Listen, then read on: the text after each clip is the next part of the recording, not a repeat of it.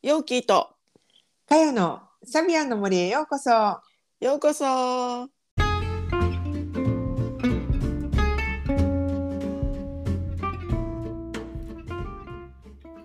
皆さんこんにちは。毎週日曜日にお届けしているサビアンの森ポッドキャスト。オーストラリアから先生術講師ヨーキーとかよがサビアンシンボルをもっと身近にをテーマに気づきやエピソードを語っています。それでは今週もサビアンの森をお楽しみください。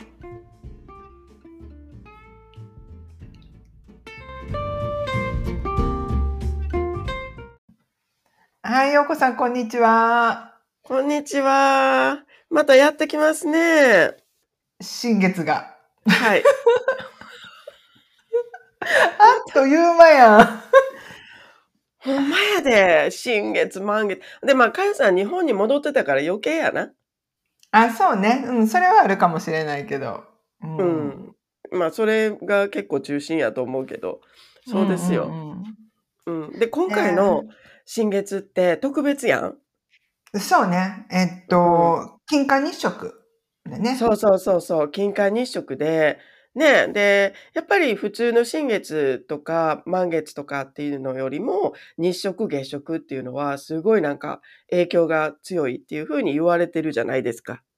うん。まあ、あの、次の日食、月食まで続くって言われてるから、まあ、だいたい半年ぐらいはね、年に2回ずつあるからさ、うんうんうんうん半年ぐらい続くんだよね。うんうんうん。ね、なんかちょっと大きなテーマというか、ね、あの、入ってきますよね、みたいなところあるよね。うん、うん、うんうん。ほんでさ、これさ、まあ、あの、じゃあ、その新月が起こるのはどこであるんですか？みたいなこととかを結構まあ見ていくと思うんだけど、で、うんそうすると今回は天秤座の新月で、で、天秤座の21.07っていうところで起こるよね。はい、はい。うん。そうね。で、まあ、そうすると、なこれ22度っていうことで、噴水で鳥に水をやる子供っていうことですよね。うん。なんかちょっとほのぼのとした、あの、うん。ね、や、あの、優しげなとこだよね。そうそう、この新月カレンダーによると、えっ、と、頑張るだけではなく、時には休憩も必要。そうすればリフレッシュしてまた元気が湧いてくる。それを知っているから周りの人々にとってそんな場所でありたいなと思う。噴水には生きるための恩恵、えっ、と、英知もいっぱい溶け込んでいる。必要な人に循環をさせよう。長い旅には心の癒しも必要です。疲れたなと思ったら早めにサクッとリフレッシュって書いてますわ。書いてるね。これ、必要かも、私今。うん うん。そうそうそうそう。休憩も必要ですよね。本当にね。そうそう。まあ、あの、天秤座ってやっぱりそもそもさ、こう、バランスを取るっていうところが大きなテーマとしてあるからさ、うんうんうんうん。ね。あの、うんどっちかに行き過ぎないっていうこともあるんだけれども、うんあのー、ようこさんさ、今回の新月、まあ、金環日食で、えっ、と、この、えっ、と、なんていうのかな、えっ、と、月のサビアンだけに注目するんじゃなくって、なんか、濃度も見たらいいよね、みたいな話してたじゃない。うんうんうんうんうん。そうね。あのーそうね。これさ、すごい面白いなと思ったんだけど、濃度、まあ、この新月、えーごめんごめん。えっ、と、日食月食っていうのは、えっ、と、どういう時にこの現象が起こるかっていうと、言ってみたら、えっと、まあ、この先生術的に言った時に、ドラゴンヘッドとドラゴンテールっていうものがあるじゃない？うん。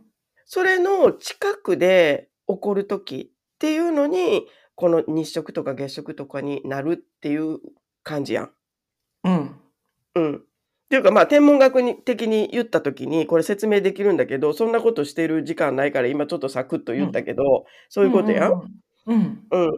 うん。で、じゃあこの濃度の、まあ、このドラゴンヘッド、ドラゴンテールのことを濃度軸って言うんだけど、まあ要は濃度軸のそばで起こるから、だから、えっ、と、日食とか月食になるっていうことで、で、濃度軸っていうのは、言ってみたら、なんかまあ、今世で、このちょっとここをやっていこうよね、みたいな、あの、そういう、ちょっとこう、使命みたいなものとかっていうのも含んでいたりとかするじゃない？意味合いにね。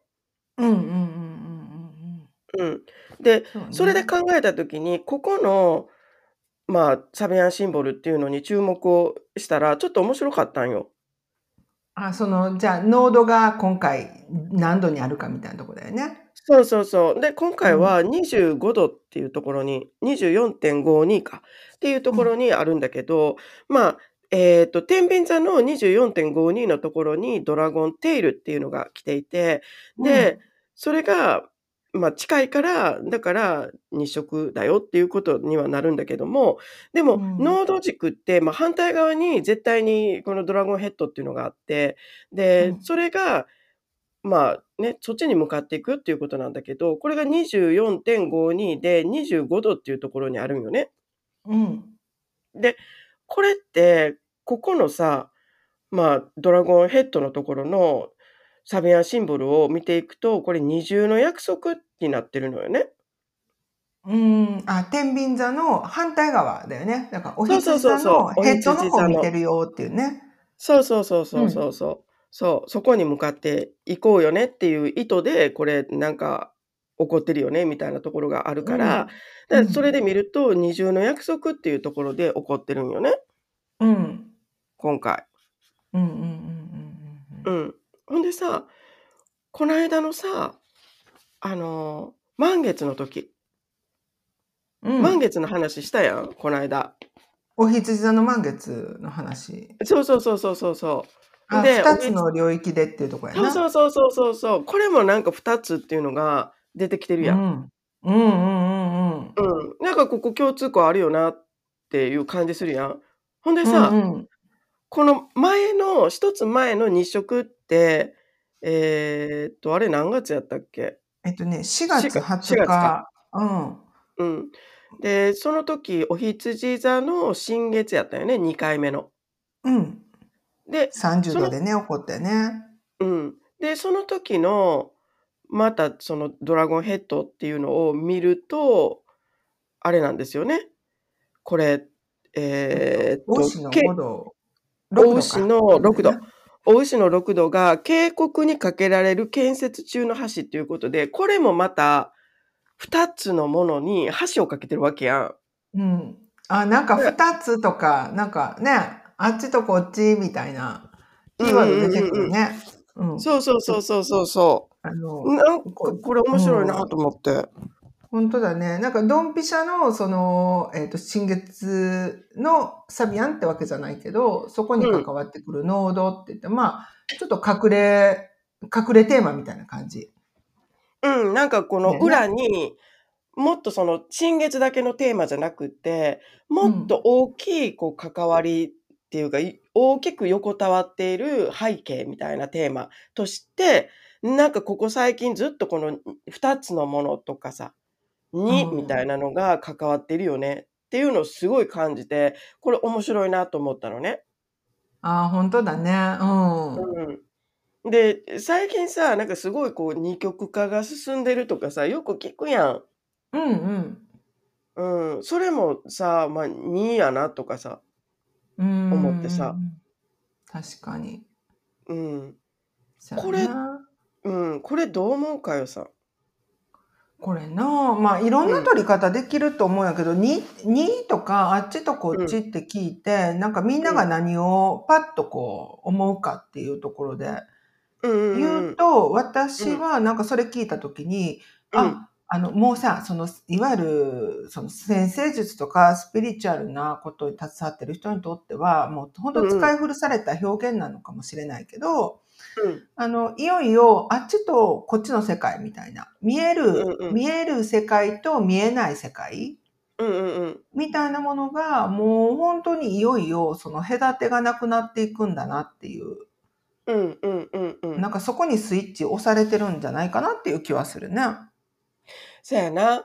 ほんでさ、なんかまあ、この、あの、まあ、二つに言ってみたら、表面的には二極化として二つにパカンとこう分け、分かれていくっていうふうになんかこう結構言われている部分っていうのがあるやんか。うん。だけど、これさ、前、かよさんが言ってたやん。なんかさ、この同じ一つのものっていうものを違う角度から見てる、違う窓から見てるだけの違いみたいなさ。うんうんうんうん。そういう表現をしてたやん。現。そうね。うん。うん。なんかさ、そこがすごい私しっくりくるんよね。うん。っていうのは、まあ、言ってみたら、二極化とか、いろいろ言われてるけど、でもそれって結局、同じ一つのものっていうのを、この違う窓からそれぞれが見てて、で、それが分かれていってるだけのことっていう感じがして、で、うんもう、その二つにパカンって分かれるよね。なんか全然違う世界の人たちになっていくよね、じゃなくて、いやい。や、もともと一つのものを違う窓から見てるだけのものやから、だからうんそこを分かって、結局物事って一つやったよねっていうふうに、なんていうのかな、統合されていかなあかんのかなみたいな。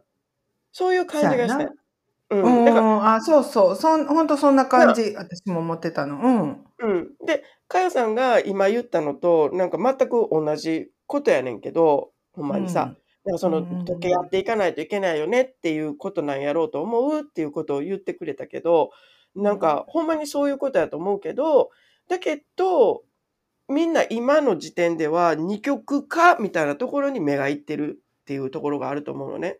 そうね。あっちの世界、こっちの世界みたいなさ。うんうんうんどっちの世界で行きますか？みたいな感じだけど、いや、世界は一つやねんみたいな。真そうそうそうそう実は一つやんみたいなな。そうそうそうそうそうそうそう。そうだからそれをこのパカンとこう分かれたまんまでさよならって言ってる場合じゃないよと。そうそう。ほんまに。なんかさ、あのあれやなと思って、あの、ケテルとマルクトの世界やな、みたいな。またさ、かよさん、それさ、今さ、何の話してるんですか？と思ってんで。ちょっと今、もうごめん、すいません、もう皆さん、あのね、ちょっと、この、かよさんね、私はわかるよ、わかる、言ってることわかるけど、わかるけど、ちょっと、ちょっとごめんなさい、説明させてください。今ね、あの、今、かよさんが言ったのは、これ、あの、生命の木って言われている、まあ、新世紀科学のね、あの、生命の木っていうのがあるんだけど、それの、まあ、コースの準備を、かよさん今ね、してくれてて、でそれで今頭の中ね、そう、それでいっぱいになってんねやんか。うん、だから今、そうやろうなと思ったんやけど、今ちょっとこう、そうやなって聞き流すにはちょっと、あの、お母さんこれ、ちょっとあれかもしれんと思ってストップ入れさせてもらいました。すいません。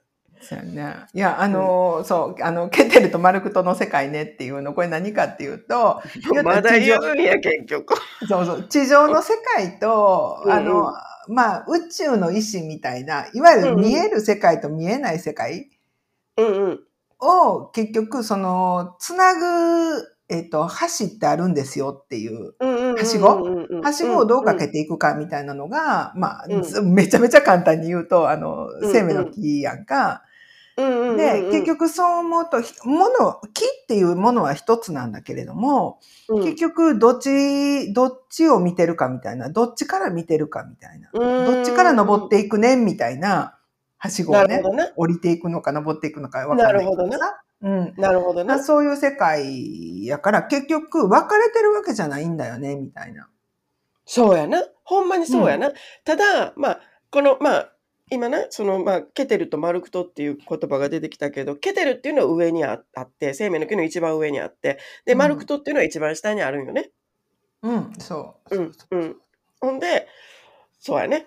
で、まあ、それを、こう、つなげていくという感じですよね。うん、そう。そうすると、結局、あの、あっちの世界、こっちの世界とか、見えるもの、見えないものって言って、なんか分けてるのは、あのーこう、片方の窓から見てるだけのこと、片方の方向から見てるだけのことで、見てるものはあなたも私も一緒よっていうそうやな。とこなんね。ほんまにその通りやな。そうやな。うんでケテルは上からしか見てないし、マルクトは下からしか見てないし、うん。っていうことやな。そうそう。でも、ここ繋がらなあかんねんな。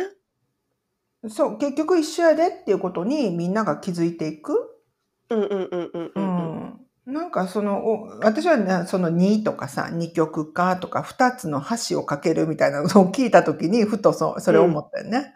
なんか、確かに。うん確かにねもう今自分の頭の中がさ、講座、講座始まる準備、準備準備と思ってるからさ。ついつい。つなげちゃって。うん、でもな、あの、まあ、やっぱり生命の木っていうものを、まあ、ちょっと、な、学んだものとしては、ああ、わかるって思う。そう、その通りやなっていうのは思うわ。ううん。確ん。かに。確かにそうやな。な。そううそう。ん。どっちから見ているか。で、やっぱりさ、あの、まあ、生命の木の中に太陽を意味する中心ってあるやんか。うん。うん。で、なんか、まあ、そこが、だけど、やっぱ要ではあるやん、言ってみたら。うん。そうね。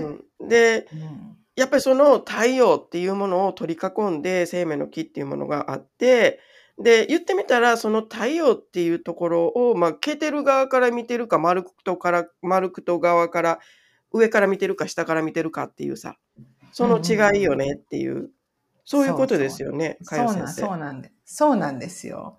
うんまあ、あの、すいませんね、こんなとこでああれやけど、もしまた、あの、気になる人がいたら、えっ、と、講座に来てくださいっていう感じで。そうやね。ちょっとこれうん簡単に話できる話でもないからな。でもなんかすごいこれつながるよね。この、今回の、この、あの、何？月月食じゃない？日食ね。日食のこの2のメッセージと、まあ、渓谷にかけられる建設中の橋っていう、その、あの、4月の時の日食っていうところから横たわるこの大きなテーマとして、もううん渓谷にかけられる建設中の橋なんて、それこそ今、かよさんが言ってた、あれやな、マルクトと、あの、ケテルの間にかける橋っていう感じやな。うん、そうそう。はしごの感じするよね。架け橋っていうね。つないでいこうみたいな。うん架け橋っていう感じするし、ほんで、えーっと、今回のその二重の約束っていうのも、両方ともからの視視点とか、両方ともからこう自由にこう行き来できる。すごくこううんそこがすっきりとパイプが通った自分で、やっぱり二重のこのあの約束、どっちからの約束っていうのもちゃんと果たしていこうみたいなうん。感じやん。なあ、すごいやん。すごいやん。生命の木やん。母さん、よう言うた。よう言うた。まあ、わ、わかんない人ごめんなさいねっていう感じやけど、よう言うたって感じやな。これ生命の木やな。やな。うん。やな。うんそうやわんほんで、っていうことは、今この生命の木の講座をやろうとしている、ね、この時期っていうのもすごい良かったってことやな。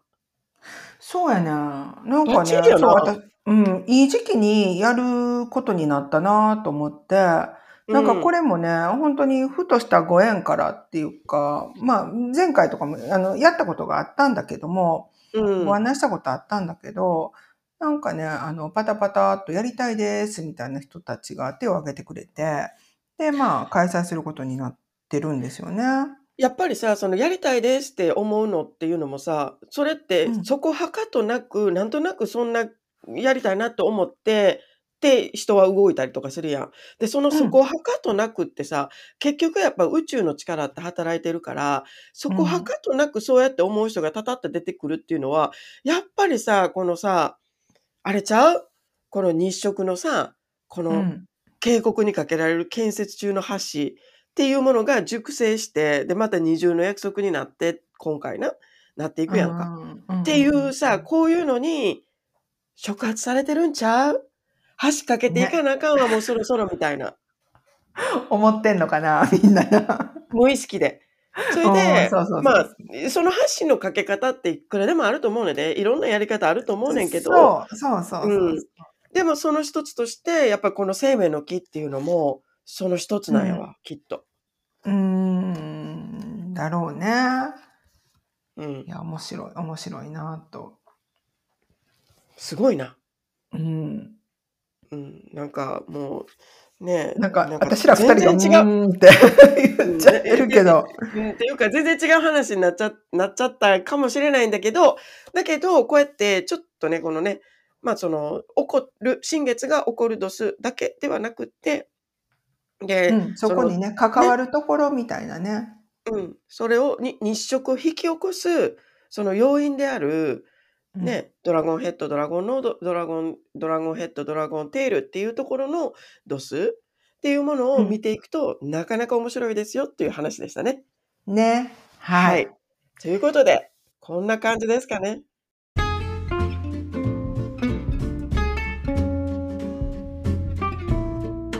今週もサビアンの森にお付き合いいただきありがとうございました。番組の感想、サビアンシンボルや星読みについてのご質問や取り上げてほしいテーマがございましたら、ツイッターのハッシュタグ、サビアンの森でつぶやいていただくか、概要欄にある番組ホームページのお便りフォームからお聞かせください。お待ちしています。それではまた次回のエピソードでお会いしましょう。良い一日をお過ごしください。